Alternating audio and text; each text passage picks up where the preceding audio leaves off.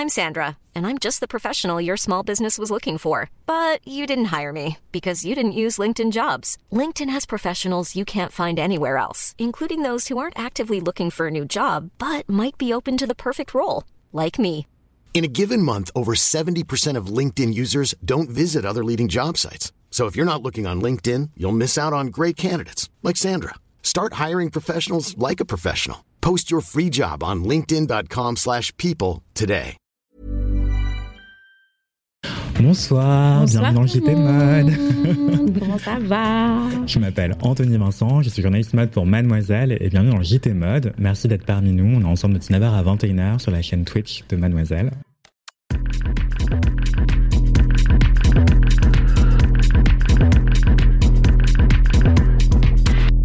Sarah, est-ce que tu veux bien te présenter s'il te plaît? Bonsoir, bah, moi c'est Sarah, alias Itsaru. Je suis également streameuse euh, dans multigaming et euh, créatrice de prêt-à-porter luxe pour hommes et beaucoup de choses. Et voilà, je suis aujourd'hui avec vous dans JT Mode, avec Anthony Vincent et des invités, des invités pardon, extraordinaires. Je vais vous présenter les filles. Alors, euh, moi je m'appelle Kitsi Martin et je suis créatrice d'une marque euh, de bijoux upcyclés qui porte mon nom, donc Kitsi Martin. Et je vis à Paris. Voilà. Et moi, je suis Dina Sultan. Euh, je suis styliste tendance, ce qu'on rentrera un peu plus dans les détails plus tard. Et je travaille pour un bureau de style qui s'appelle Péclairs Paris. Voilà. D'accord. J'habite Paris aussi. Pourquoi vous spécifiez où vous habitez? À quel point c'est important pour vous Paris dans votre identité et votre carrière? Euh, moi, c'est majeur. Moi, je suis née à Paris. J'ai grandi en banlieue. Je pense qu'on a à peu près le même parcours. ouais. Euh, Paris, c'était. euh, je pense que c'était un goal total quand je suis arrivée à Paris euh, solo, j'avais 18 ans. Euh, et euh, je sais pas, on habite quand même dans le cœur ADN de la mode, en Mhm. fait. Et c'est indéniable. Enfin, j'en parlais encore aujourd'hui, c'est indéniable. On est vraiment au épicentre de la mode. Ouais. Et puis moi personnellement, c'est une ville que j'adore et qui m'inspire euh, énormément. Mm, je- c'est une ville qu'on ne cesse de redécouvrir, qui est très riche euh, culturellement parlant et visuellement. Je trouve que c'est très très riche. Pourtant, j'aime beaucoup euh, voyager, je- j'aime voir d'autres choses, ce qui se fait ailleurs. Mais à chaque fois que je reviens à Paris, je me dis, ah, c'est quand même euh, fascinant comme. Ça bouge tout le temps. Ouais. Très inspirant. Mm. Ouais, Il y a un tel turnover, euh, il y a un- Ouais. tu tournes la tête et il y a un nouveau café. Voilà, c'est ça. C'est assez fou. Euh, comme on le disait, on est ensemble de 19h à 21h. L'émission va se dérouler en trois grandes parties. On va commencer par faire un petit tour de l'actualité de la mode, de l'industrie. Ensuite, ça va être l'interview de Kitsi et ensuite de Dina, tranquillement pour apprendre à, à vous connaître, à vos métiers respectifs, qui sont hyper intéressants, hyper enthousiasmants. Donc, merci d'avoir accepté l'invitation. Avec plaisir. Merci à vous. Avec plaisir, merci à vous. Euh, bah, dernièrement, qu'est-ce qui s'est passé Est-ce qu'il y a des choses qui vous ont marqué? Pas forcément dans ce que je vous ai envoyé avant, évidemment. Euh, Qu'est-ce qui m'a marqué? Vas-y. Eh ben, je sais pas trop en fait là. Pour être honnête, ah si, ce qui m'a marqué, c'est l'exposition de Thomas Demande euh, au jeu de paume, qui est un de mes artistes préférés, qui m'inspire depuis, je pense, ça fait 15 ans que je regarde cet artiste, qui fait des photos magnifiques. En fait, il reproduit des scènes historiques en maquette euh, papier à échelle 1. Donc, imaginez des maquettes gigantesques dans lesquelles on peut Le rentrer. degré de détail. euh, Voilà, et il est, euh, voilà, c'est ça. Et ensuite, il les reprend en photo avec le même angle de photo euh, que donc la photo euh, d'inspiration qu'il a faite, qu'il a Mhm. prise. Et c'est un travail qui m'inspire énormément par rapport euh, à la couleur, la lumière. euh, même tout le sens qu'il y a derrière par rapport à ce qu'est, comment on regarde une image aujourd'hui. Euh, je crois que sa démarche, elle est très proche de celle de la mode aussi. Mm. C'est pour ça que ça me parle beaucoup. Et j'ai découvert son travail euh, donc il y a longtemps. J'étais encore euh, au tout début de ma de mon de mon boulot dans la mode et j'ai tout de suite été fascinée. Et là, le fait qu'il y ait enfin une expo de lui à Paris, juste lui, son travail, euh, j'étais trop contente et je l'ai vu il y a quelques semaines et je vais la revoir la semaine prochaine. Tellement j'ai adoré. Ouais. Ok, donc ça vient de commencer au jeu de paume le 14 février jusqu'au 28 mai 2023, Ouais. le bégaiement de l'histoire de Thomas Demande. C'est ça. Ok, ça. toi, c'est quoi ton inspiration artistique du moment peut-être, Dina? Euh, alors moi, je sors un peu moins. Malheureusement, j'ai un peu moins de temps libre. Euh, mon dernier coup de cœur, euh, enfin c'est bête, hein, je suis désolée, ça va être pop culture, mais c'est super la pop culture. Mais ouais. J'étais trop contente de voir The Last of Us en série, c'est un peu vieux, mais j'y ah. avais tellement joué quand j'étais plus jeune, euh, enfin il y a un peu plus longtemps. en plus, en parlant ça de, sur Twitch, ça, ça, se, ça se voit beaucoup. Ça enfin, il y a beaucoup eu de react sur la ah série. Euh, C'était incroyable. C'est normal, euh, la saga. Le mimétisme, hmm. mais le, de, de, le, degré de précision de, euh, entre le scénario et le jeu, enfin, ça m'a. Bref, ça, en tout cas, ça m'a. Ça, ça, faisait longtemps que j'avais pas été happée par quelque chose. Euh, voilà, j'aimerais bien parler d'une expo, mais pour être honnête, j'ai pas eu le temps de le faire récemment. Donc euh, voilà, ça c'était mon dernier. Euh, ça, me donne envie de le voir. Selon ça part plus, il y a un article sur Mademoiselle avec un avec le podcast Le seul avis qui compte de Kalindi, qui est la critique cinéma de des séries de Mademoiselle. Euh, donc c'est le seul avis qui compte sur la série The Last of voilà, tout est dans le titre. Euh, en tout cas, dans l'industrie de la mode, il s'est passé beaucoup beaucoup de choses. Euh, on pensait qu'on était sauf après le Fashion Month qui était interminable au début de l'année, mais non, il se passe encore des vertes et des pas mûres dans la mode.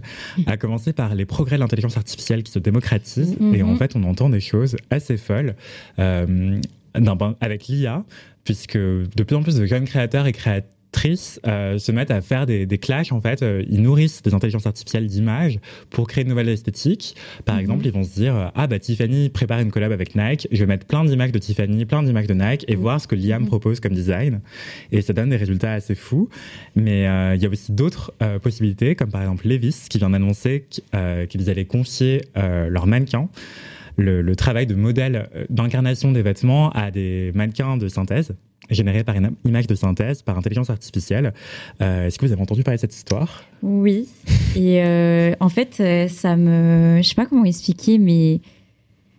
Je sais pas, je suis pas trop à l'aise de l'idée parce que on parle d'inclusion et on parle de quelque chose de d'un problème social à la base que les gens ressentent. Ce ne sont pas des robots, ce ne sont pas des, mm. des intelligences artificielles qui vont le ressentir parce que bah ils ressentent rien tout simplement. Mmh, mmh, mmh. Et euh, en fait pour moi euh, bah non, si tu veux inclure des gens, tu les inclus vraiment, tu n'inclus pas des, des, gens qui n'existent pas. Oui, parce que petit point en contexte, donc ça a été annoncé par Levis le 23 mars 2023, et ils ont expliqué qu'ils faisaient ça au nom de la diversité et de l'inclusion, justement parce que... pas C'est exactement ça. en fait, c'est exactement ça. J'aurais peut-être compris si euh, ils voulaient peut-être euh, voilà se rénover un petit peu, tester de, de l'intelligence artificielle pourquoi pas Mais là, ils ont quand même euh, été très maladroits parce qu'ils ont utilisé des termes qui sont euh, aujourd'hui très forts, dont euh, des gens sont victimes et le vivent.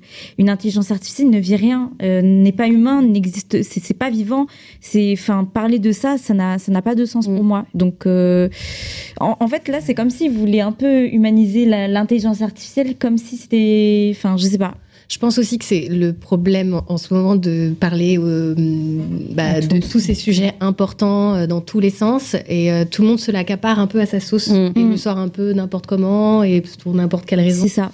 Et donc là, je pense que c'est clairement ce qui s'est passé. C'est un peu un greenwashing version inclusive. c'est dur. Donc bon, voilà, ils ont fait, bah, ils ont fait une erreur. Mm.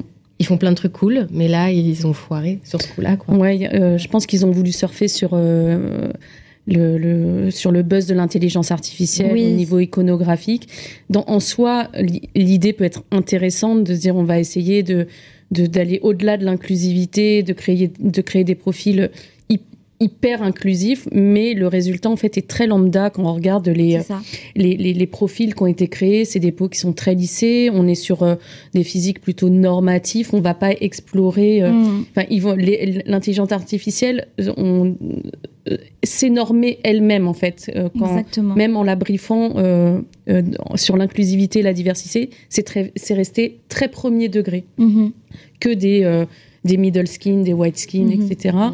Euh, alors que, bah, en fait, il suffit d'ouvrir la porte. Ouais, euh, il y en a plus normalement. Il y avait, il y avait plusieurs profils aussi. Euh, peut-être qu'on peut aller voir sur l'Instagram de, de Lévis, Sarah, en attendant.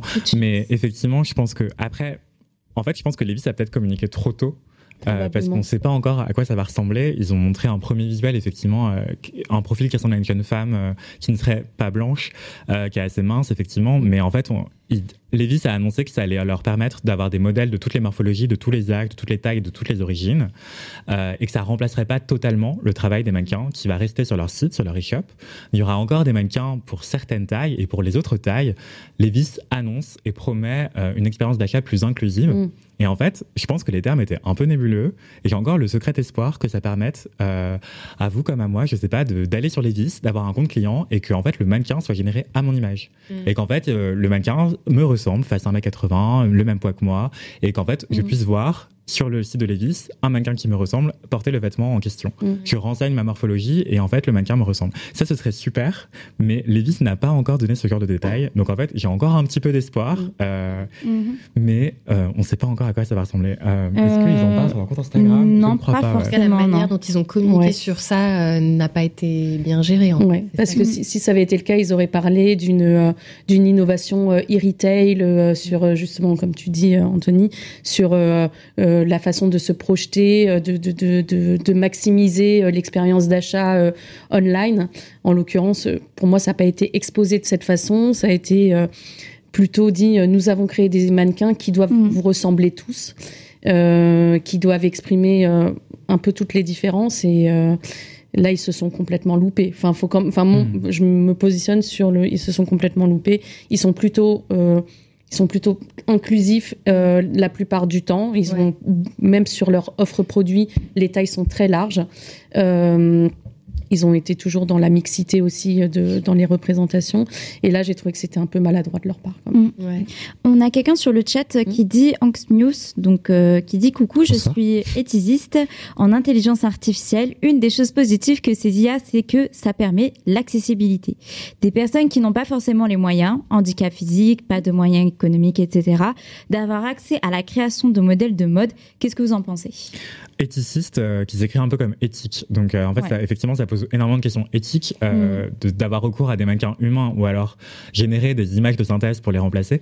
Euh, bah, en vrai, je pense que ça mis entre les bonnes mains, ça peut être hyper hyper utile en fait euh, d'avoir. euh, Mhm. T'arrives sur un e-shop c'est- et le mannequin te ressemble. Oui, je pense que c'est ouais, c'est assez génial. ouais. On remet pas du tout. sûr. Ouais, ouais. Ouais, Euh, je remets pas en question le principe Ouais. de l'intelligence ça, ça artificielle. fascinant Oui. d'ailleurs. Euh, C'est juste la manière dont on doit Ouais. l'utiliser et comment Exactement. Et comment on en parle, et Ouais. pourquoi on l'utilise, euh, les raisons, euh, où est-ce qu'on veut évoluer. Mm, mm. Et euh, enfin voilà, après, pour moi, là, personnellement, actuellement, la raison que Lévis, Lévis évoque n'est pas très.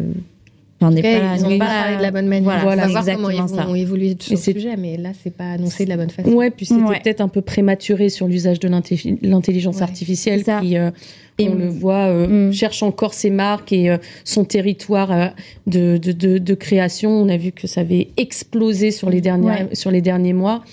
Bon, voilà, peut-être que il y a maintenant, aussi ça demande d'être maladroit sur un sujet qui est quand même euh, sensible Oui, aussi, en enfin, dans le Ouais. sens où. Ça euh, fait deux territoires un peu c'est ça, complexes. c'est exactement ça. Donc voilà. Et tu, tu l'as dit, Dina, il y a l'intelligence artificielle, on voit des images partout, c'est en plein boom, tout le monde s'amuse à, à jouer avec, voir quelles sont les limites créatives d'un tel outil. Euh, et en fait, le spoiler, il n'y a pas de limite. Euh, voilà, on peut tout faire. On peut même créer des films, euh, c'est assez extraordinaire. Écrire des scénarios de toutes pièces avec trois mots. Euh, donc voilà, et il y a aussi de moins en moins de moyens, puisque l'intelligence artificielle progresse, de moins en moins de moyens de de reconnaître en fait s'il s'agit d'images réelles ou d'images Mhm. de synthèse. Mhm. Je sais pas si vous avez vu passer ces images du pape assez Ouais. folles euh, qui sont fausses. hein. Le pape n'a pas de doudoune. Balenciaga. Et en, de toute façon, c'est pour euh, ceux qui veulent savoir. Ouais, pour ceux qui veulent savoir. euh, je suis en train de voir parce que sur Twitter, là, l'image, elle est mieux faite. Euh, en fait, c'est au niveau de la main que Ouais. vous voyez qu'il y a un problème. Ah oui, ouais. Et c'est comme ça que vous voyez que bah, c'est c'est du fake, quoi. C'est quand même pas vrai. Mais c'est super bien fait, ça c'est sûr, parce qu'au niveau de la texture, de, du- de la doudoune, de, des lumières, du jeu de lumière euh, naturel du soleil, qui avec son visage qui est également illuminé par le soleil. Fou. Enfin, ça, euh, oui. euh, bon, après, Photoshop, ça aide beaucoup aussi. Hein, je vais Mm. pas vous mentir pour euh, régler la lumière, la Non, mais luminosité. en gros, moi, je débarque. C'est juste, on a mis mis dans, une, dans un ordinateur euh, des données. On a dit le Oui. pape, doudoune, chaque, Voilà. et ça donne ça. Tu mets une photo du pape, trois quatre photos du pape, Tu mets Balenciaga. et c'est l'inspiration. Voilà. Voilà. Street style et voilà la photo est générée. Exactement. Et euh, il y en a balance. plein après qui se sont amusés à le faire avec euh, des présidents de, de certains pays. euh, mais euh, là, cette personne qui a, qui a fait sur le pape a énormément retouché après sur Photoshop, qu'on qu'on se le dise, hein, parce Ouais. qu'il y a des personnes qui ont fait euh, sans, sans retouche. Ouais. Et Ça sonne euh, ça sonne extrêmement faux, c'est très moche à voir même. Et là, la personne a énormément travaillé sur la photo euh, en retouchant les lumières, en retouchant un petit peu comment euh, comment était euh, fait la texture, etc. Parce que ça reste quand même de l'intelligence artificielle, ce n'est pas parfait. Et, euh, et voilà. Donc, Mais euh, effectivement, ça se perfectionne d'heure en heure. Enfin, les progrès sont, sont extrêmement Mm. rapides. Un peu plus bas dans l'article, effectivement, Sarah, tu vas voir qu'il y a des photos de Trump en train d'être arrêté qui sont générées Oui. par image artificielle. aussi. Obama et Merkel à la plage en train de prendre une glace. euh, Qui ça, sort les poubelles lui-même. euh. Oui, oui. donc voilà, c'est euh, assez la fou. Hop, Et euh, les effectivement, photos. que Elles ont tourné en plus. hein. Ah, Il y a beaucoup de gens qui ont cru. Hein. Mais moi, je comprends pas comment on peut y croire. Mais effectivement, ça, ça- ça pose des questions de littérature, Mais oui, il y a de, des vraies questions Il y a ça aussi. derrière. des questions Mais oui. et aussi de Non, mais- reconnaissance d'image. Comment est-ce qu'on reconnaît une fake news aujourd'hui bien sûr, c'est dur. En tout cas, ma mère, elle ne voit pas. Ouais. Bah, ma mère non plus. Bah, Mais vous savez, c'est le genre d'image que tu peux envoyer sur WhatsApp euh, au tonton tata, ils vont Mais y bien croire. sûr. hein. Moi, je Oui, peux le sauf que dire. avant, ça se reconnaissait. Ouais. Parce que Celle de tonton tata, on voyait le découpage. Ouais. Les photomontages étaient moins bien. C'est euh. hyper Ça, vrai. Enfin, voilà, là, il y a quand même de quoi se poser la question. Ouais. Et effectivement, ça veut dire aussi qu'on doit toutes et tous acquérir des réflexes de vérification Mhm. d'images, donc faire une recherche inversée, par plus mal, au exemple. final. Ouais, ça va nous amener De à. nous amener à être un peu plus vigilants sur euh, les infos qui arrivent. Totalement. Exactement, sachant qu'en plus, on a par des images, ils utilisent des. euh, ils, ils mettent des fake, des fake news et après, bah, les personnes y croient. Et c'est vrai que, par exemple, sur Twitter, il y a ce problème-là, c'est qu'on consomme l'information très vite et on va pas forcément vérifier. Alors que très souvent, on a juste à cliquer sur la publication, on voit les commentaires et au final, euh, c'est On pas. comprend, ouais. On comprend que l'information n'est pas forcément euh, bah, celle qu'on qu'on pensait euh, au tout début sur le, du premier coup quand on lit. Donc, Mais- euh, ouais. Moi, je me pose forcément une question. Je me dis, mais est-ce qu'il y a un moment, les gens vont porter plainte? Parce que bon, bah là, ça va, c'est pas très grave. Mais si on fait une image de toi euh, Euh, qui Il y a déjà eu des cas. en vrai, c'est possible. Ça porte atteinte à ton droit à l'image, effectivement, Ouais. et, ça peut être aussi diffamatoire. Donc il y a Ouais, plusieurs ouais, ça, bien motifs pour déposer plainte. Et effectivement, on est dans un flou juridique parce que le juridique, la loi, ouais. c'est voilà, c'est totalement nouveau. C'est de La- l'intelligence artificielle en plus. Et la loi, elle fonctionne que de manière rétroactive. En fait, c'est une fois qu'on a constaté quelque chose qui peut poser problème, peut on peut créer une loi et sûr. Ensuite ça rétroactivement. temps, hein. Ouais, ça va prendre énormément en de temps. Mais ça va super vite. Et Et, puis les députés vont rien y connaître Ouais. encore. Ils vont pas donc, euh, ils vont rien rien comprendre. ouais. mais même nous, on comprend rien. Bah, nous, en soi, euh, aussi, euh, quand on a vu les photos, euh, au tout début, euh, quand j'ai vu la photo, je me suis dit, mais quoi? Le, pape, Oui. moi je trouve que ça le se coup, voit. j'étais en mode, euh, Donc, ok, tu- stylé, mais quoi Ok, stylé. Mais déjà, c'est- c'est- c'est pas crédible. D'un point de vue caractère, le personnage, enfin, qui est le pape, Oui, n'aurait pas pu dit, En fait, ça. moi, je ne le blague. connais pas, le personnage. Donc, tu vois, pour moi, Ouais. euh, c'était, euh, pour moi, le pape, tu vois, c'est Oui, ouais, oui, c'est oui, un vieux monsieur, euh, basique, Ouais, mais- et voilà, tu vois, c'est pour Là, ça, il a moi, une attitude hyper dynamique pour un vieux monsieur qui, qui, enfin, qui est pas en très bonne santé en plus. hein. Bah, Normalement, en il est en limite en C'est train de vrai que courir. après, quand on y repense et quand on revoit les vidéos de comment il marche, etc., là, c'est sûr, c'est vrai que là, impossible. Oui, c'est vrai, Ouais. mais c'est vrai. Mais Euh, Mais sur le coup, euh, vu que je connais pas Mais vraiment ouais, le non, mais bien personnage, sûr, euh, ouais. On peut vite faire. En des- tout cas, Dina, euh, enfin, pardon, Sarah, tu l'as dit rapidement, euh, on peut, ça- on peut tout deviner que c'est une image de synthèse à travers les, les mains, généralement. Ouais. Ce qui trahit une image de synthèse, en général, c'est les mains, les oreilles, Ouais. euh, le reflet dans les yeux. Quand il n'y a pas de reflet dans les yeux, c'est c'est mauvais Ah, signe. ouais. Et le grain de peau, surtout. Enfin, Ouais. une image de c'est synthèse, le- la peau, elle est incroyablement lisse, généralement. Donc, Ouais. euh, Mm. c'est assez criant. Et euh, pensez à faire une recherche inversée. Si vous avez un doute, vous allez sur Google Images, vous faites une recherche inversée. aussi des fois, euh, bon, ça après c'est des petits détails, mais euh, les, les contours aussi euh, de, de l'image Ah ouais. sur la personne. D'accord, ok. Voilà. Ok, ben ça c'était les deux petites actus intelligence artificielle. Euh, D'ailleurs, Dina, est-ce que tu en parles dans ton bureau, dans ton agence chez Ouais. Péclas Est-ce que vous parlez d'intelligence artificielle? On a eu une thématique euh, l'année dernière où on explorait justement euh, la portée créative de l'intelligence artificielle et même pour euh, donc on, en parlera plus tard mais on fait des on édite vraiment des vrais books de tendance. Et pour illustrer euh, cette thématique on a fait appel euh, à un logiciel d'intelligence artificielle qu'on a briefé pour éditer une image. Et euh, on l'a briefé trois fois en allant de plus en plus précisément dans les détails. Et du coup, la enfin, l'image d'entrée, parce qu'on a toujours une espèce de belle image d'entrée qui, est immersive pour la thématique. En fait, c'est la succession de ces trois images qui montrent comment l'intelligence artificielle, en quelques minutes, peut apprendre et, euh, vraiment préciser encore plus sa, euh, son, son esthétique. Donc euh, oui, on en parle évidemment. c'est- On Oui. suit ça de près. Ça me- je suis euh, fasciné par ça, effectivement. Et l'intelligence artificielle par- euh, progresse à une vitesse folle aussi parce que c'est du machine learning. Donc ça veut dire Mhm. que plus tu, enfin, tu la laisses faire, elle apprend toute seule, Bien sûr. euh, jour et nuit. Donc euh, c'est assez incroyable. Ça va plus vite que, que l'humain, en fait. Euh, Il y a, euh, on en parlait ce matin à l'agence, et il y a aussi des intelligences artificielles qui sont des amis virtuels maintenant. Donc euh, ça, c'est, euh, je trouve qu'on parlait du handicap et tout ça. Je trouve que c'est très très bien parce que ça permet, en effet, à des personnes qui sont peut-être dans des situations de santé mentale euh, graves d'avoir accès à de la compagnie. Euh, mais ça pose aussi des questions de d'éthique. Enfin voilà, c'est encore un domaine très flou. Moi, je me souviens du film Her. Je sais Ah. pas si, enfin, Ouais. où ça tombe dans la folie gravidi. Enfin voilà, c'est évidemment c'est dystopique, mais euh, il faut faire attention, il faut y aller euh, Mm. progressivement.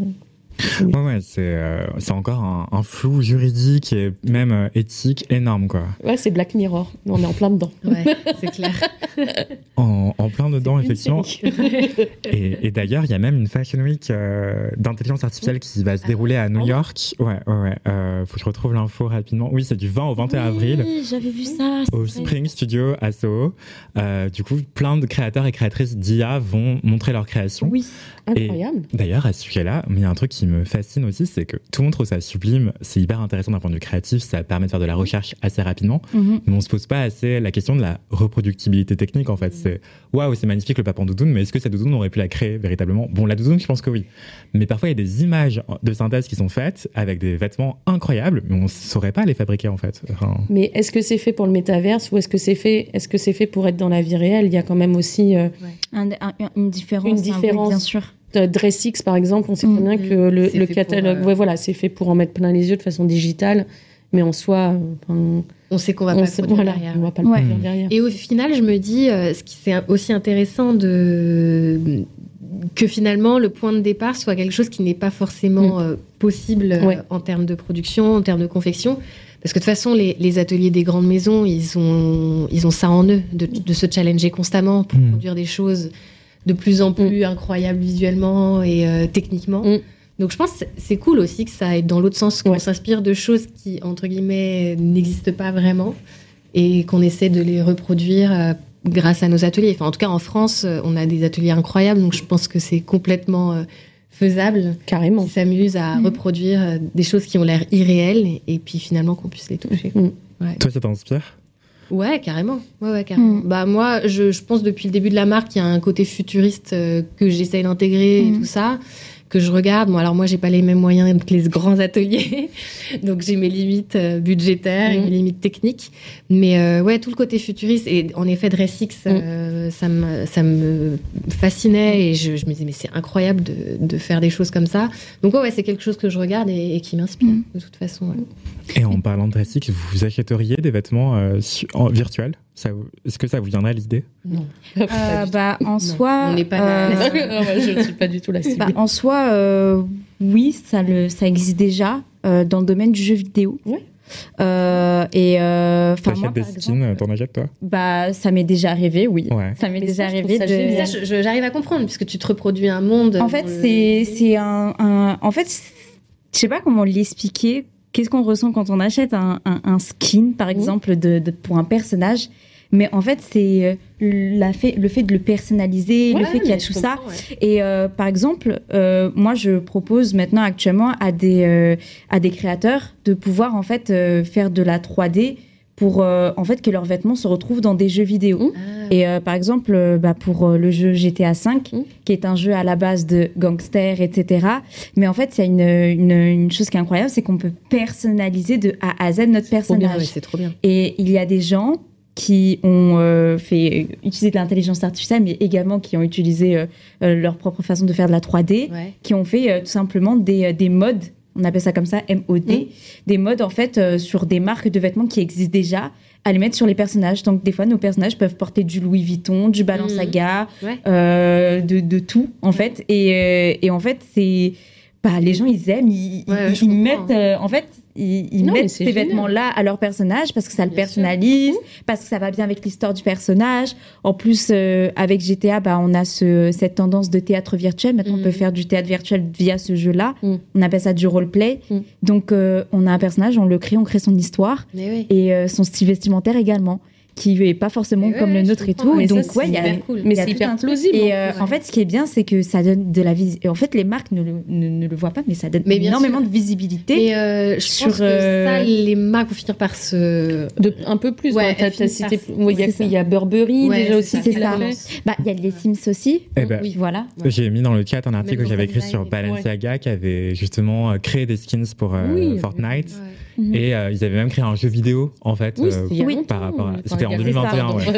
Après, Pour après moi, créer un jeu vidéo, c'est quand même quelque chose Oui, de autre chose. Très. euh, c'est Oui. un énorme projet, très long, Mmh. très cher, extrêmement cher, et euh, même plus cher euh, que faire un défilé de mode. Je vais pas vous mentir. Ouais, c'est Oh, ouais, sûr. c'est clair. Euh, donc oui, effectivement, euh, bon, le fait de créer un jeu vidéo, ça peut être bien, mais ça ça va pas aller plus loin. Donc Mais- il vaut mieux laisser euh, proposer ces créations à des jeux vidéo qui sont déjà bien placés, Mm. comme Fortnite, comme GTA V, Mm. comme les en Sims, collab. en Ouais. collaboration. Et euh, proposer euh, leurs produits euh, qui soient euh, qui qui soient en fait tout simplement euh, euh, habillés par les, les avatars en fait. Mais là, ça reste dans le domaine du pur virtuel, c'est-à-dire Ouais, on crée du voilà, vêtement virtuel pour un avatar qui est virtuel. Ouais. Ouais. Euh, alors que par exemple, toi qui stream, euh, enfin dont, dont c'est le métier, ou toi. Anthony aussi, vous pourriez aussi acheter des, des vêtements DressX qui, qui soient euh, fil- enfin, euh, filtrés sur vous pour animer en fait vos, euh, vos streams. C'est possible Bah, aussi. en fait, Enfin, je sais pas du tout. je- Il y a il- maintenant les Je suis filles limite se développent. boomer, hein, oui, c'est- non, non, c'est possible. Mais en fait, ce qui est bien aussi, c'est que ça, en soi, ça leur donne de la visi- visibilité, ça leur fait de la pub. Et il y a ce truc de euh, bah, notre euh, avatar. Qu'on le veuille ou non, indirectement, on s'y attache. Ouais. Et euh, quand on remarque euh, bah, dans la vraie vie ce vêtement qui, que notre avatar portait, bah, ça peut nous Mm. donner cette envie de. Bah oui, de de, le porter de également. basculer après. Ouais. Mais évidemment, ouais, c'est clair. Ouais. Mais c'est vrai que pour DressX, euh, moi de moi-même, euh, bah, sur- pour mon Insta, c'est non quoi. Mais effectivement, il y a, Mais je suis pas la cible du tout. Ouais. bah, il y a, il y a d'autres cibles. Effectivement, il y a des créateurs et créatrices de contenu qui s'achètent des vêtements virtuels Ouais. pour se les mettre sur eux Bien et sûr, faire des, ouais, des bien selfies sûr. avec. Ouais. Et, euh, et ça fonctionne très bien en fait. Ouais, Enfin, mais Bah, ça, c'est le peux, propos je peux de base, même. voilà, Ouais, quand c'est ton métier d'être euh, créateur de contenu Ouais. et que tu dois poster de la mode, euh, enfin que tu veux poster de la mode, bon bah oui, je, je peux comprendre. Oui, puis tu peux y mettre une démarche un peu éco en ouais, fait. euh, exactement. Le fait de pas acheter de vêtements, de, Ouais, voilà. enfin, c'est, ça peut être vu aussi comme ça, mais c'est pas plus. ouais, ouais, exactement. Ok. Mais effectivement, peut-être que ça permet aussi de rendre la mode plus inclusive, peut-être. Euh, et en parlant d'inclusivité, transition pas du tout téléphonée de ma part, euh, c'était, euh, je voulais vous parler de Telfar. Euh, je sais pas si vous connaissez cette marque. Euh, c'est quoi votre rapport avec cette marque d'ailleurs? Qu'est-ce que vous en pensez? On en parlait un petit peu avant que, En off. en off.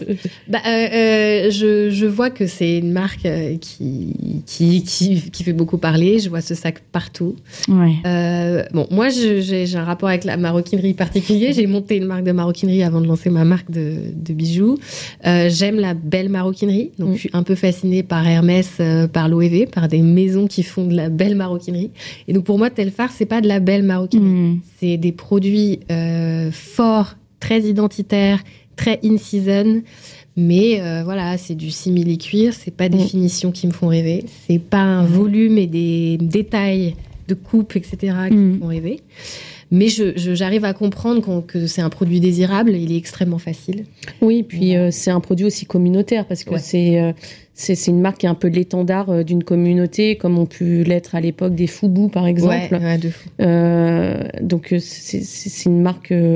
Tu t'achètes un clan. voilà, c'est ça. C'est plus de l'identité Ouais. que tu achètes plutôt qu'un produit. Sinon, je te rejoins totalement. Ouais. Moi, je suis limite outrée de la qualité des sacs et du prix auquel ils sont revendus. Mais, Mais on bon, n'achète voilà, pas ça. on en achète fait. une On identité, achète une, identité. appartenance plus qu'autre chose. quoi. Oui, parce que le sac initial, euh, il s'appelle euh, le taux, tout simplement, le cabas. ouais. Mm. Euh, et en fait, c'est donc un carré euh, en simili-cuir que Sarah va vous montrer. Et en fait, il est extrêmement simple. Il y a le gros logo au milieu. Et on le surnomme le, le Bushwick, le Birkin de Bushwick, parce qu'il il coûte vraiment c'est cher. en fait. génial. Et effectivement, c'est très communautaire. Ça Ouais. devient un signe de reconnaissance entre, entre Mmh, pairs, entre jeunes créatifs Mmh. qui adorent avoir ce, ce sac-là et se dire Ah oui, moi aussi, je suis cool. Voilà, et même sac. On va le montrer. C'est hyper pointu. Ça ressemble hein, à ça. C'est sûr que vous l'avez déjà vu une fois dans votre vie, genre sur les réseaux sociaux ou même, euh, même à l'extérieur. Et Et alors en photo, il rend très bien, mais en réalité, quand on le Ah oui. touche, Parce qu'il est en simili-cuir, ouais, Voilà. il fait très Il plastique. est beaucoup moins En fait, il fait très euh, cheap. sexy. oui, vrai. il fait Ouais. hyper cheap. ouais. Ouais, et ouais. il se Et vend. il s'use euh, très rapidement. Il s'use très vite, effectivement, et il se vend initialement en première main à 150 euros à 300 euros, Mm. mais en seconde main, justement, et comme cher. certaines couleurs se partent très vite, Mm. il se revend hyper, hyper cher. Et ça va à l'encontre de ce que voulait euh, Telfar Clemens, Mm. euh, le créateur de la marque, qui est pas si jeune. euh, la marque n'est pas si jeune, elle a une dizaine d'années quand même, mais il est toujours présenté comme un jeune créateur, c'est assez fascinant à Mhm. observer. Euh, et en fait, c'est ce qui est intéressant, c'est que lui, son but, c'est de rendre le luxe le plus inclusif possible, de rendre la jeune création accessible. Et, et pour ça, il a proposé de changer complètement le modèle économique de, de- de- de- des marques, de la façon dont on fixe les prix. Normalement, dans la façon dont fixer les prix habituels, traditionnels, c'est, Mhm. on va dire, euh, mon sac, je le produis pour 100 euros, je vais le revendre 200 euros, histoire de me faire une marge, voire plutôt 300 en fait. Oui. On fait souvent x3. On en parlera si vous souhaitez après, euh, du, du pricing euh, pour les marques. Et, euh, et du coup, lui, il fait l'inverse, il le, met à 100 euros et chaque jour, le prix va, augmenter jusqu'à la rupture de stock. Et une fois que le produit va atteindre la rupture de stock, il va cesser euh, de le vendre à ce prix-là. Enfin, il va le proposer au prix de la rupture de stock. C'est pas très clair, c'est Mm. hyper compliqué à expliquer, mais en gros, si Ouais. c'est un sac qui était vendu 100 euros, le lendemain, il sera à 101, C'est la 102, bourse. 103, 104, jusqu'à la rupture de stock. Et une fois, par exemple, qu'il arrive à 145, c'est la rupture de stock, et ben, au moment du réassortiment, le réassort, peut-être au bout de 3 mois ou 4 mois, quand il va refaire des produits de ce type-là, il va le proposer au prix euh, de la rupture de stock. Donc, Donc, si ça atteint la 145 rupture euros. de stock à 145 euros, il le proposera à 145 euros. Et donc c'était tout ça à expliquer à sa clientèle, c'est hyper compliqué parce qu'il faut comprendre un peu comment marche la mode en général. Mais il a fait plein de vidéos dans tous les sens. On va vous montrer ça tout de suite. Et, euh, et voilà, donc il appelle ça l'opération Telfar 100 Live. J'arrive pas. je- je- Non, mais vraiment, je pense qu'il va faire un C'est complètement contre-intuitif en fait. Mais euh, ouais, mais après, je pense qu'il sait très bien ce qu'il fait, hein, j'imagine. Donc, je Alors, il me semble que Ouais, de toute façon, c'est pas pour les sacs, c'est pour les vêtements. Effect- Effectivement, c'est pour le Ah, prêt-à-porter. Le- ces, ces vêtements se vendent quand même moins Ah, bah, bien que c'est le le- sac qui tire la marque. hein. Ah, Effectivement, c'est un prêt-à-porter euh, fluid euh, et pour toutes les. C'est très inspiré du sportswear. Il a notamment fait euh, une collection qui va varier l'équipe euh, olympique du Liberia. Il est originaire du Liberia. I have an announcement to make. Euh, et c'était assez fou, ça a time vraiment fait du sportswear euh, pur et dur et même taillé pour la performance sportive. Enfin. C'était vraiment canon. ouais. Je voulais tout. Non, des super combis asymétriques et Ah tout, ouais. des belles couleurs, du blé et tout. Bon, bref, pardon. Euh, son- sa pièce de prêt-à-porter la plus connue, c'est les débardeurs avec deux euh, bretelles d'un seul côté. Ok, ouais, ce qui a ouais, été reproduit par tout le monde après. Ouais, ouais, ouais, je Mais euh, c'est qui avait un peu lancé le truc. On a aussi des motos. Oui, oui. Ah bon, elle avait formé je raison.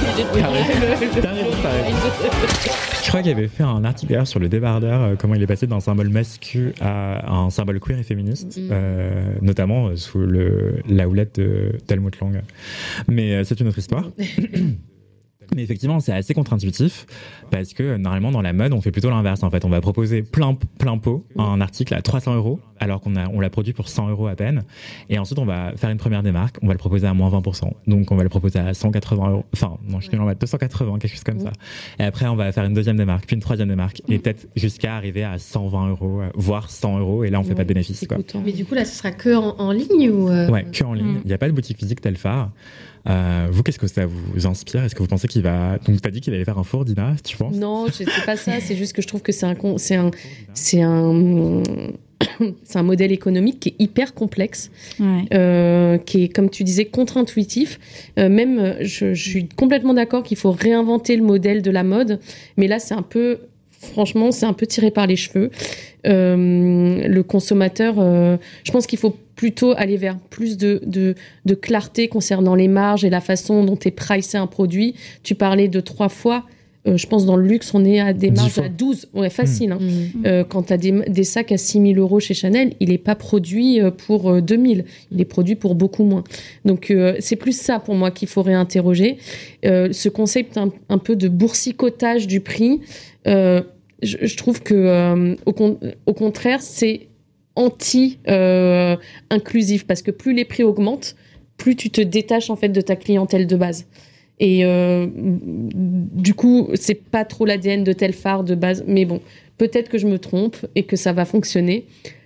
Mm. Il faudrait quand même un tuto beaucoup plus détaillé parce que là, je suis perdue. Moi, je pense que ça peut créer euh, une euh, surconsommation du sac. Peut-être aussi. Dans le Enfin, sens là, ce où, serait le euh, prêt-à-porter. Ouais, ça, mais... Ouais, enfin, ouais, le prêt-à-porter. Mais il est En déjà sold out?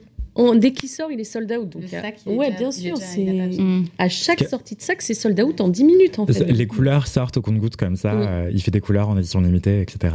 Pardon, j'ai pas contextualisé, donc Mais moi, c'est plus en tant qu'entrepreneur, je me dis qu'il va tout vendre en, en- à perte, en fait. Mais bien. C'est vraiment ça que je me dis. Mais euh, parce qu'en plus, il a une, une communauté, une clientèle qui est jeune et qui réagit vite Ouais. à l'achat en ligne, au drop, etc. Qui sait comment Et faire, fidèle. etc. Qui est fidèle. Mm. Donc, euh, le premier truc que je me dis, c'est mais il va tout vendre euh, au prix euh, wholesale, en fait. Il va tout vendre au prix euh, usine, quoi, grosso modo. C'est ce que je me dis. Ouais, enfin, j'ai du mal à comprendre Ouais, l'algorithme mais j'ai hâte de voir comment ça va réagir. Mm. Euh, je, Mm. suis, je suis vraiment curieuse. Mais, Mais je pense euh, qu'il y aura beaucoup de précipitation au niveau des Ouais, c'est ça. Pour moi, il y aura de la Donc, est-ce que l'algorithme aura le temps de s'adapter, du coup, de faire flamber le prix Mais moi, En je même pense temps que, que- ouais, ça je me dis, c'est qu'il n'y aura pas le temps de faire monter le prix. C'est bizarre. ce que je me dis. Effectivement, mais en fait, c'est ce qu'il dit, c'est que c'est son but, c'est que ça parte vite, rapidement la rupture de stock pour que le prix définitif soit, le prix soit le plus bas possible. C'est ce qu'il dit.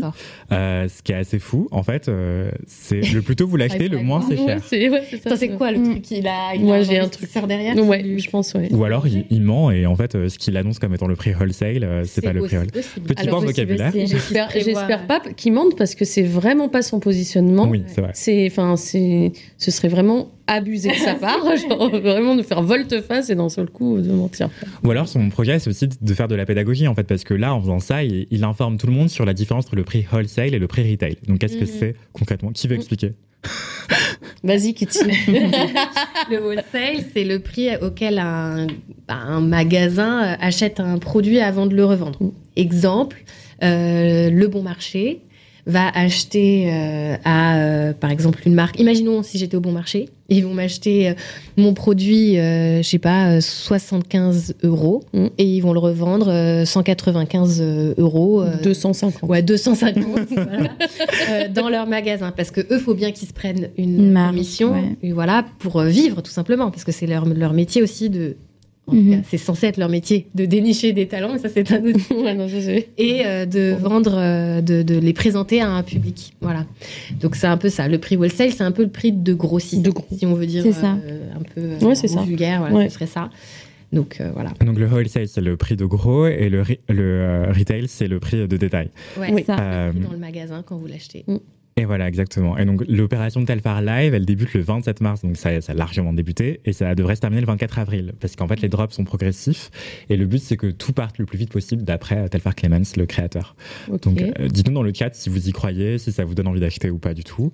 Mais effectivement, Sarah, je pense que tu as raison, ça va. En fait, pour moi, c'est de la précommande qui dit pas son nom. Ah, ouais. Parce, Parce que, que le produit est pas dispo tout de suite? si, officiellement, il est disponible tout de Donc suite. normalement, si Ouais. je l'achète, je le reçois dans la. Enfin, en- en- Oui. En- Théoriquement, tu le reçois très vite, ouais. Mais par contre, c'est vrai que ça peut aider à ajuster beaucoup plus rapidement les niveaux de production. Ça, ça en revanche, je trouve que c'est intelligent de, de, de se dire, ben voilà, on a, on a estimé des quantités. Notre réalité, c'est que sur les t-shirts, on vend, bon, je dis des, je dis des banalités, hein. 10 000. Sur les t-shirts, euh, on vend plus que sur des vestes. Donc demain, on va réadapter et on va réadapter peut-être le prix de base Mhm. pour euh, être enfin bon, plus rentable ou juste ou euh, je sais pas. Oui, effectivement, il y a, ça permet de mieux gérer les stocks et la production, puisque de toute façon, il va vendre euh, jusqu'à la rupture de stock, donc ça va aller assez rapidement. Et aussi, je pense que, enfin, je disais que c'était de la précommande qui disait pas son nom, c'est que je pense qu'il va produire très peu de pièces. et en fonction de, du désir de, de- des gens qui vont s'inscrire, eh ben, il va se dire, ah bah lui, je vais le produire à 10 000 exemplaires, et lui, euh, c'est pas la peine de- d'en faire énormément, quoi. Donc voilà, c'était la petite actu sur Telfar Clemens, euh, qui est assez compliqué euh, à comprendre, mais qui permet effectivement de comprendre. J'aimerais bien, Il est bienvenu, il est le bienvenu Évidemment, euh, expliquer Telfar, tu viens quand tu veux sur le JTML. Exactement. Euh, autre actu en parlant de créateur, il y a Jérémy Scott qui vient d'annoncer qu'il partait de chez Moschino. Euh, Est-ce que c'est un créateur que vous aimiez bien? Sarah, tu pleures Non, franchement, j'ai- j'aimais trop, euh, surtout sa personnalité. Genre, euh, quand j'avais vu des interviews de, euh, de Jeremy Scott ou euh, des, des, des mini-reportages sur lui, etc., franchement, je kiffais sa personnalité. Et euh, j'aimais beaucoup son univers Moschino, Mhm. même si euh, je pourrais pas tout porter ou quoi que ça. Il y a, vraiment, j'aimais trop. Et euh, je sais pas, cette folie, ce, ce, ce côté coloré, etc. euh, le mec, il s'en fout. euh, Enfin, il, il s'en fout des codes. euh, il Moschino. joue avec. Ouais, clair. Enfin, moi, franchement, je, je kiffais de ouf. Et en fait, le truc, c'est que je ne sais pas maintenant comment, qu'est-ce que ça va donner après? Enfin, c'est le after. Mais après, c'est tout le temps comme ça quand euh, un directeur ou une directrice artistique Ouais. part euh, d'une marque et tout, qu'on est rattaché à eux, qu'on est attaché à eux, à leur euh, direction, euh, bah. T'as toujours ce truc, mais c'est comment après Ça va être comment Mm. après Ça va plus être pareil après. Donc, euh, Ouais, bah après. Et il j'arrive pas à il imaginer quelqu'un le Je sais remplacer. pas si elle est encore active. Il a sa propre marque, oui. Euh, en fait, elle est active que le temps de collab. Ah, Donc il va faire une collab mais avec il va, il va Adidas. par ouais, exemple. se centrer sur Mais je pense qu'il va, ouais, il va se concentrer sur Mm, sa marque, je pense. Euh, après, je vais faire une petite parenthèse, mais j'ai quand même vu beaucoup d'histoires euh, sur Twitter au moment de sa, de son, sa communication quand il a dit que quitte Moschino. Tout le monde s'est dit Ah oui, c'est parce que t'es accusé de violence sexiste et sexuelle, quoi. Donc euh, Ah oui, d'accord. ok. voilà. Je savais pas. Euh, moi non aussi, je savais pas. Pas surprising. Ah, Et, euh, mais ouais, enfin, c'est pas si surprenant, effectivement. Euh, Vous, Mm. euh, qui, qui est-ce que vous pensez, qui est-ce que vous voyez chez Moschino euh, après? Oh my god. On a, on a essayé de trouver. On a essayé de trouver, ouais. Alors, moi, je verrais bien. Je, je réfléchis à l'ADN de Moschino. Et euh, quand je vois ce qu'a fait Lotta Volkova chez Blue Marine Ah oui, et chez Miu. Miu, Ouais. euh, je vois bien un retour un peu Y2K, comme ça, euh, euh, même années 80 de Moschino, une ADN Ouais. très girly, euh, un peu une nounou d'enfer. Enfin, c'était quand même euh, ces années-là. Il y a... Mm. Donc, je verrais bien une Lotta euh, là-bas. Ah ouais, ça bien. pourrait être intéressant. Surtout cool. pour refaire les... toute l'ADN bijoux aussi, justement, qu'il y avait. qui Très était forte. Dingue. Ouais. Euh, C'était beau. Moi, je sais pas trop. Bah, en fait, comme c'est pas euh, une maison qui me plaît énormément, enfin, c'est pas mon univers du tout. Euh, ce qui est sûr, c'est que je, genre, moi, je comprends très bien l'ADN Moschino et je trouve que, enfin, Jérémy Scott l'a super bien travaillé, De- Mm. de- vraiment trop fort. Euh, mais du coup, je crois que j'ai envie de voir un Moschino un peu moins années 80, un peu moins euh, drôle. Enfin, quand je dis drôle, c'est drôle dans le premier degré. Presque clownesque. Voilà, Kounes. Et je crois que je disais ça à Dina, j'aurais trop aimé voir les mecs de soleil, qui est une marque italienne, euh, qui fait très italienne, mais qui, qui, qui a un côté fun, mais qui reste quand même euh, Mm. facile à porter, accessible et tout ça. Et je crois que je me dis, ah purée, avec le budget Moschino et tout, ça pourrait être Ouais, ça bien. peut être pas mal. Donc voilà, c'est- mais ça c'est ce dont j'ai envie. Mais après, je ne pense pas que c'est la vraie, le vrai Moschino. Voilà, Non, je pense que la Mmh, clientèle rupture ressent. ce serait une bonne rupture. Ouais. Ok, d'accord. Euh, Il y a une dernière actu dont je voulais qu'on parle ensemble. C'était euh, Emmaüs qui tacle Vinted pour appeler au don de vêtements. Euh, bien. Je sais pas si vous avez vu cette histoire. Ouais. Est-ce que vous achetez des choses sur Vinted déjà? Oui, Oui. je Ouais. consomme que Vinted. Est-ce que vous donnez des choses à Emmaüs? Oui, Oui, beaucoup. Ah, vous faites les deux.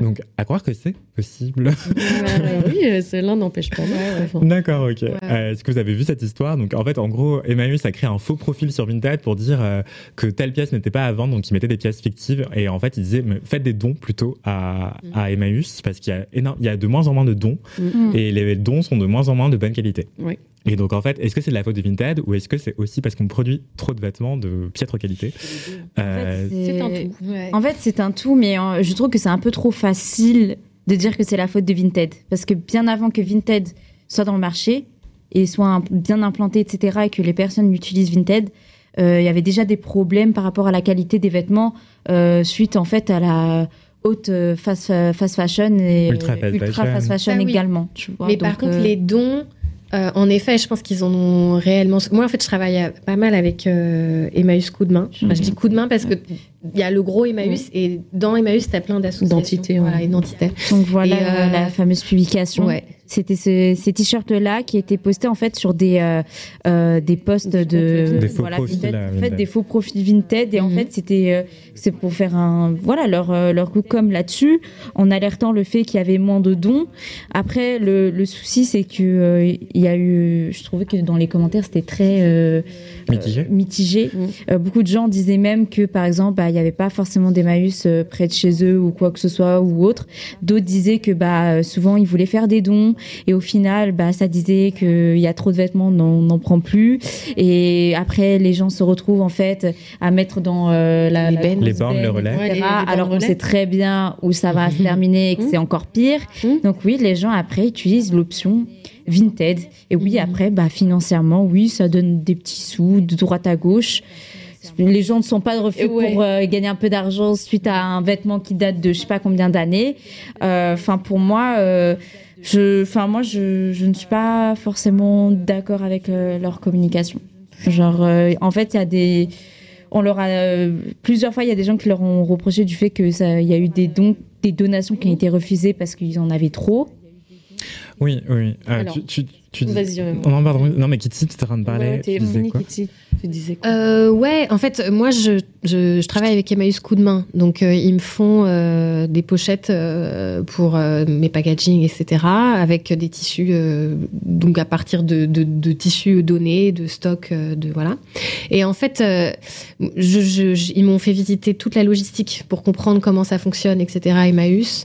Euh, alors oui, ils ont beaucoup de dons, mais ils ont de plus en plus de dons de très mauvaise De qualité. piètre qualité. Et en fait, ils arrivent en effet à. Ils récupèrent des choses euh, qui sont de mauvaise qualité pour, du coup, à la- que ça aille dans une espèce de recyclerie pour refaire des tissus avec. Mais du coup, ils n'ont plus de vêtements pour les vendre et du coup alimenter leur boutique, Mm. leur réseau de boutiques. Et c'est là où il y a un, un souci pour eux parce que leur réseau de boutiques leur permet de rémunérer tous les gens qui travaillent dans cette association, qui est quand même une superbe association qui dure depuis des années et qui permet à des gens de se réinsérer Mm. dans la société. Euh, et c'est là où il y a un problème, c'est qu'on donne beaucoup pour de la recyclerie, mais Mm. on donne plus pour faire euh, vivre leurs qui sont un peu le lien entre nous, les clients, et leur association. Et donc pour que cette association tourne, il faut qu'il y ait des choses en vente dans leur boutique. Et d'ailleurs, je sais pas si vous avez remarqué, mais les Emmaüs sont de plus en plus chers, Ouais. parce qu'il y a de moins en moins de pièces qui peuvent être mises en vente. Euh, donc c'est un peu problématique. Moi, je sais que je donne très facilement Emmaüs Moi aussi. mais aussi parce que moi j'ai tellement peu de temps dans ma vie que faire une photo, mettre sur Vinted, imprimer mon bordereau, aller au machin, C'est beaucoup de Ouais, logistique. là c'est mort. C'est de la Là, oui, c'est vrai qu'en termes de, de rapidité, c'est vrai ça. que Vinted, voilà, ça, Voilà. on peut, en fait, on peut pas euh, euh, reprocher du fait que maintenant, aujourd'hui, c'est plus facile de mettre un vêtement sur Vinted que de, de donner à Emmaüs. Ah ouais, non, c'est Ça, c'est quelque chose qu'on, moi, je Je pense que que c'est aussi. Pardon, on vas-y. peut pas, on peut pas dire ouais bah non euh, maintenant Vinted euh, euh, prend beaucoup de place parce que comme tu dis la logistique Vinted Ouais. en soi, faut oh des- faut vraiment avoir Faut la, le vouloir, faut avoir la foi hein, pour le faire. enfin, hein. Les, Pour les deux euros. casse-couilles de Vinted, c'est Ouais. Ça va négocier Ah, absolument. Je suis un relou de j'avoue. Je négocie aussi, tout. j'en fais partie en vrai. J'en fais partie. Dites-nous dans le chat, vous, si vous Moi, êtes a des chose sur vintage. que j'aimerais soulever aussi, c'est qu'il y a eu une grosse montée de la seconde main là, sur, on va dire, les cinq dernières années. Euh, et aussi les micro-business de seconde main. Mhm. Et il y a beaucoup d'Emmaüs qui sont, excusez-moi le terme, mais pillés euh, vraiment par des gens qui vont revendre plus cher derrière, Hmm. sous l'égide Oui. du vintage et tout ça.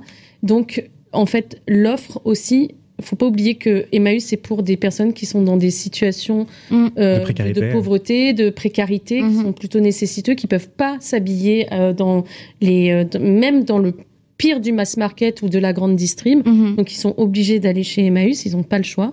Et aujourd'hui, l'offre qui reste pour ces personnes-là, elle est vraiment minimisée par tous ces revendeurs. Mhm. Donc, je, comprends, je, je, je peux comprendre que euh, sur toute la logistique, euh, Emmaüs, ça a pu un peu faire grincer des dents. Mhm. Mais la réalité, c'est que euh, Emmaüs, c'est quand même une association de noto- de- de- de- d'autorité publique qui est vraiment majeure et hyper importante pour beaucoup de Français aujourd'hui. Mhm. Et ils ont réussi leur coup parce qu'on a parlé d'eux. Donc je trouve ça, je trouve que leur, Ouais. euh, que finalement c'est hyper bien parce qu'aujourd'hui quand on parle d'Emmaüs sur les réseaux sur TikTok, moi je vois que des halls Emmaüs, ça me rend hystérique. Vraiment, je, Mhm. je, je, je, je, pour moi, c'est Emma- Emmaüs pour Emmaüs. ça, oui, c'est ça. Pour moi, Emmaüs, c'est euh, déjà une certaine cible. Hmm. Euh, sachant qu'en plus, euh, c'est si on n'en fait pas partie, pour moi, on doit les laisser aux personnes. Enfin, c'est comme un peu euh, euh, les personnes qui euh, qui prennent de- des, des grosses tailles alors que ce n'est pas du tout leur taille, et qu'ils en ont pas besoin. Pour moi, par exemple, ça aussi, c'est un problème. Ouais, Euh, bon, même si oui, des fois ça peut être compliqué de, de trouver sa taille, etc. Enfin, prendre des grosses tailles parce que c'est stylé, c'est Oversize. Euh, Enfin, pour moi, faut pas non plus abuser. Euh, Enfin, il y y a des gens qui ont du mal à s'habiller. Il y a très peu de vêtements euh, de grande, Grande taille. grande taille. Et t'es là, tu veux faire je sais pas quoi, euh, à prendre des, des grandes tailles, alors que Tu ce n'est pas pour toi. Laisse aux autres. Et en fait, moi, je suis, euh, je suis dans cette optique de euh, laisser pour les autres. Je ne suis pas la cible, donc je laisse pour Mmh. les autres. Je laisse ma place pour les autres. Enfin, pour moi, c'est- une logique. C'est après, je pense, c'est une question d'éducation Mmh. et de respect aussi. Et, euh, et aussi par rapport à, à Vinted, ce que je voulais euh, rajouter, parce que peut-être il y en a qui savent pas. euh, tu as parlé des revendeurs, Mmh. des personnes qui achetaient dans les friperies, dans les, euh, les, les Emmaüs, etc. Les brocantes. pour après Mmh. les brocantes pour après les revendre plus cher. Et en fait, il faut savoir que euh, Vinted, là par contre, là, oui, on peut leur taper sur les doigts. On crée un système, un nouveau système qui permet en fait de euh, certifier des revendeurs. C'est-à-dire en gros que maintenant, vous avez des revendeurs business. Qui se, euh, oui, pro, Mmh. qui se euh, progr- programment, enfin, pro- qui se qui disent euh, auto-entrepreneurs, Mm. fonctionnaires. Des fois, c'est des auto-entrepreneurs, en fait, tout simplement Oui, bien sûr. qu'ils ont un numéro de série, etc. Et que quand tu achètes chez eux, euh, chez les pros, ben, en fait, tu, as, euh, tu peux retourner le- l'article. Contrairement à si j'achetais à une Donc, personne ils sont qui n'est mis en pas valeur en fait. Voilà. C'est écrit, euh, il y C'est a écrit écrit, dans leur il y a un badge pro, euh, pro. et. Exactement. Ah ouais. Et euh, ça, en fait, euh, très souvent, quand on regarde ces profils-là de revendeurs, bah, qu'est-ce qu'ils revendent? Voilà, ils revendent pas, ils revendent pas Bah, les, vêtements qu'ils ne portent plus. Non, ils- en fait, ils revendent des vêtements Qu'ils ont achetés Oui, en mais c'est masse. leur travail. Voilà, parce que voilà, c'est leur travail, tu vois.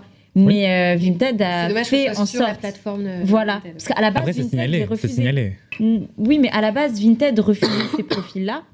Maintenant, il a, ils ont créé un système pour que ces gens-là, en Ce fait, euh, puissent euh, être sur la plateforme et être accessibles comme, euh, en fait, euh, les ça, autres vêtements. ça se fait de manière relativement automatique parce qu'en fait, quand tu dépasses un certain chiffre d'affaires sur Vinted, tu es obligé de passer pro. Bien sûr. Ouais. Donc, euh, et même en dehors de Vinted, en fait. Donc, euh, mais ça, c'est la même, ce serait la même chose si tu chinais toi-même toute seule en dehors de Vinted des Mm. vêtements et que tu revendais euh, toi-même Mm. toute seule dans, Mais dans ta Vinted, ça donne quand même une grosse visibilité, qu'on le veuille ou non. Oui, mais en fait, il faut faire avec euh, l'époque, quoi. Donc, euh, moi, je trouve ça. En fait, honnête, mais- Emmaüs est devenu une destination mode, ce, que, Ouais. ce qui n'était pas du tout le cas. Ouais. Mm. C'est ça le fond du problème. Et, que, et du coup, euh, ça, ça a drivé beaucoup de- d'autres consommateurs qui ont un pouvoir d'achat plus Mm. élevé aussi.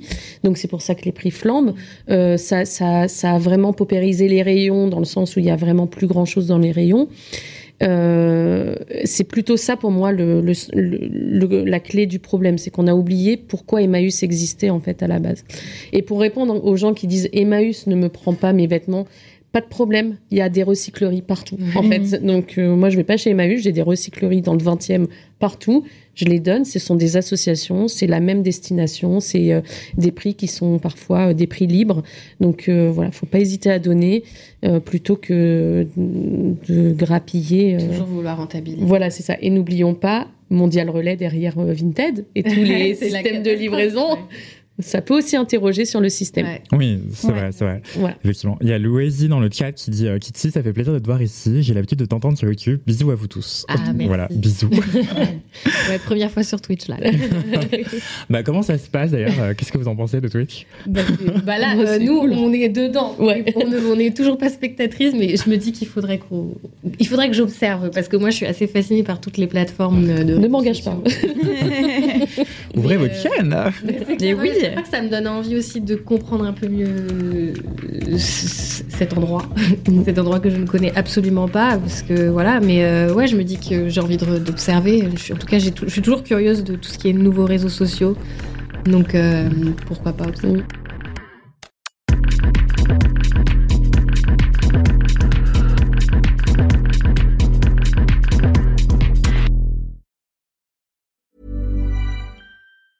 Hi, I'm Daniel, founder of Pretty Litter. Did you know cats tend to hide symptoms of sickness and pain? I learned this the hard way after losing my cat, Gingy. So I created Pretty Litter, a health monitoring litter that helps detect early signs of illness by changing colors, saving you money and potentially your cat's life. Pretty Litter is veterinarian developed, and it's the easiest way to keep tabs on your fur baby's health right at home. Go to prettylitter.com and use code ACAST for 20% off your first order and a free cat toy. Terms and conditions apply. See site for details.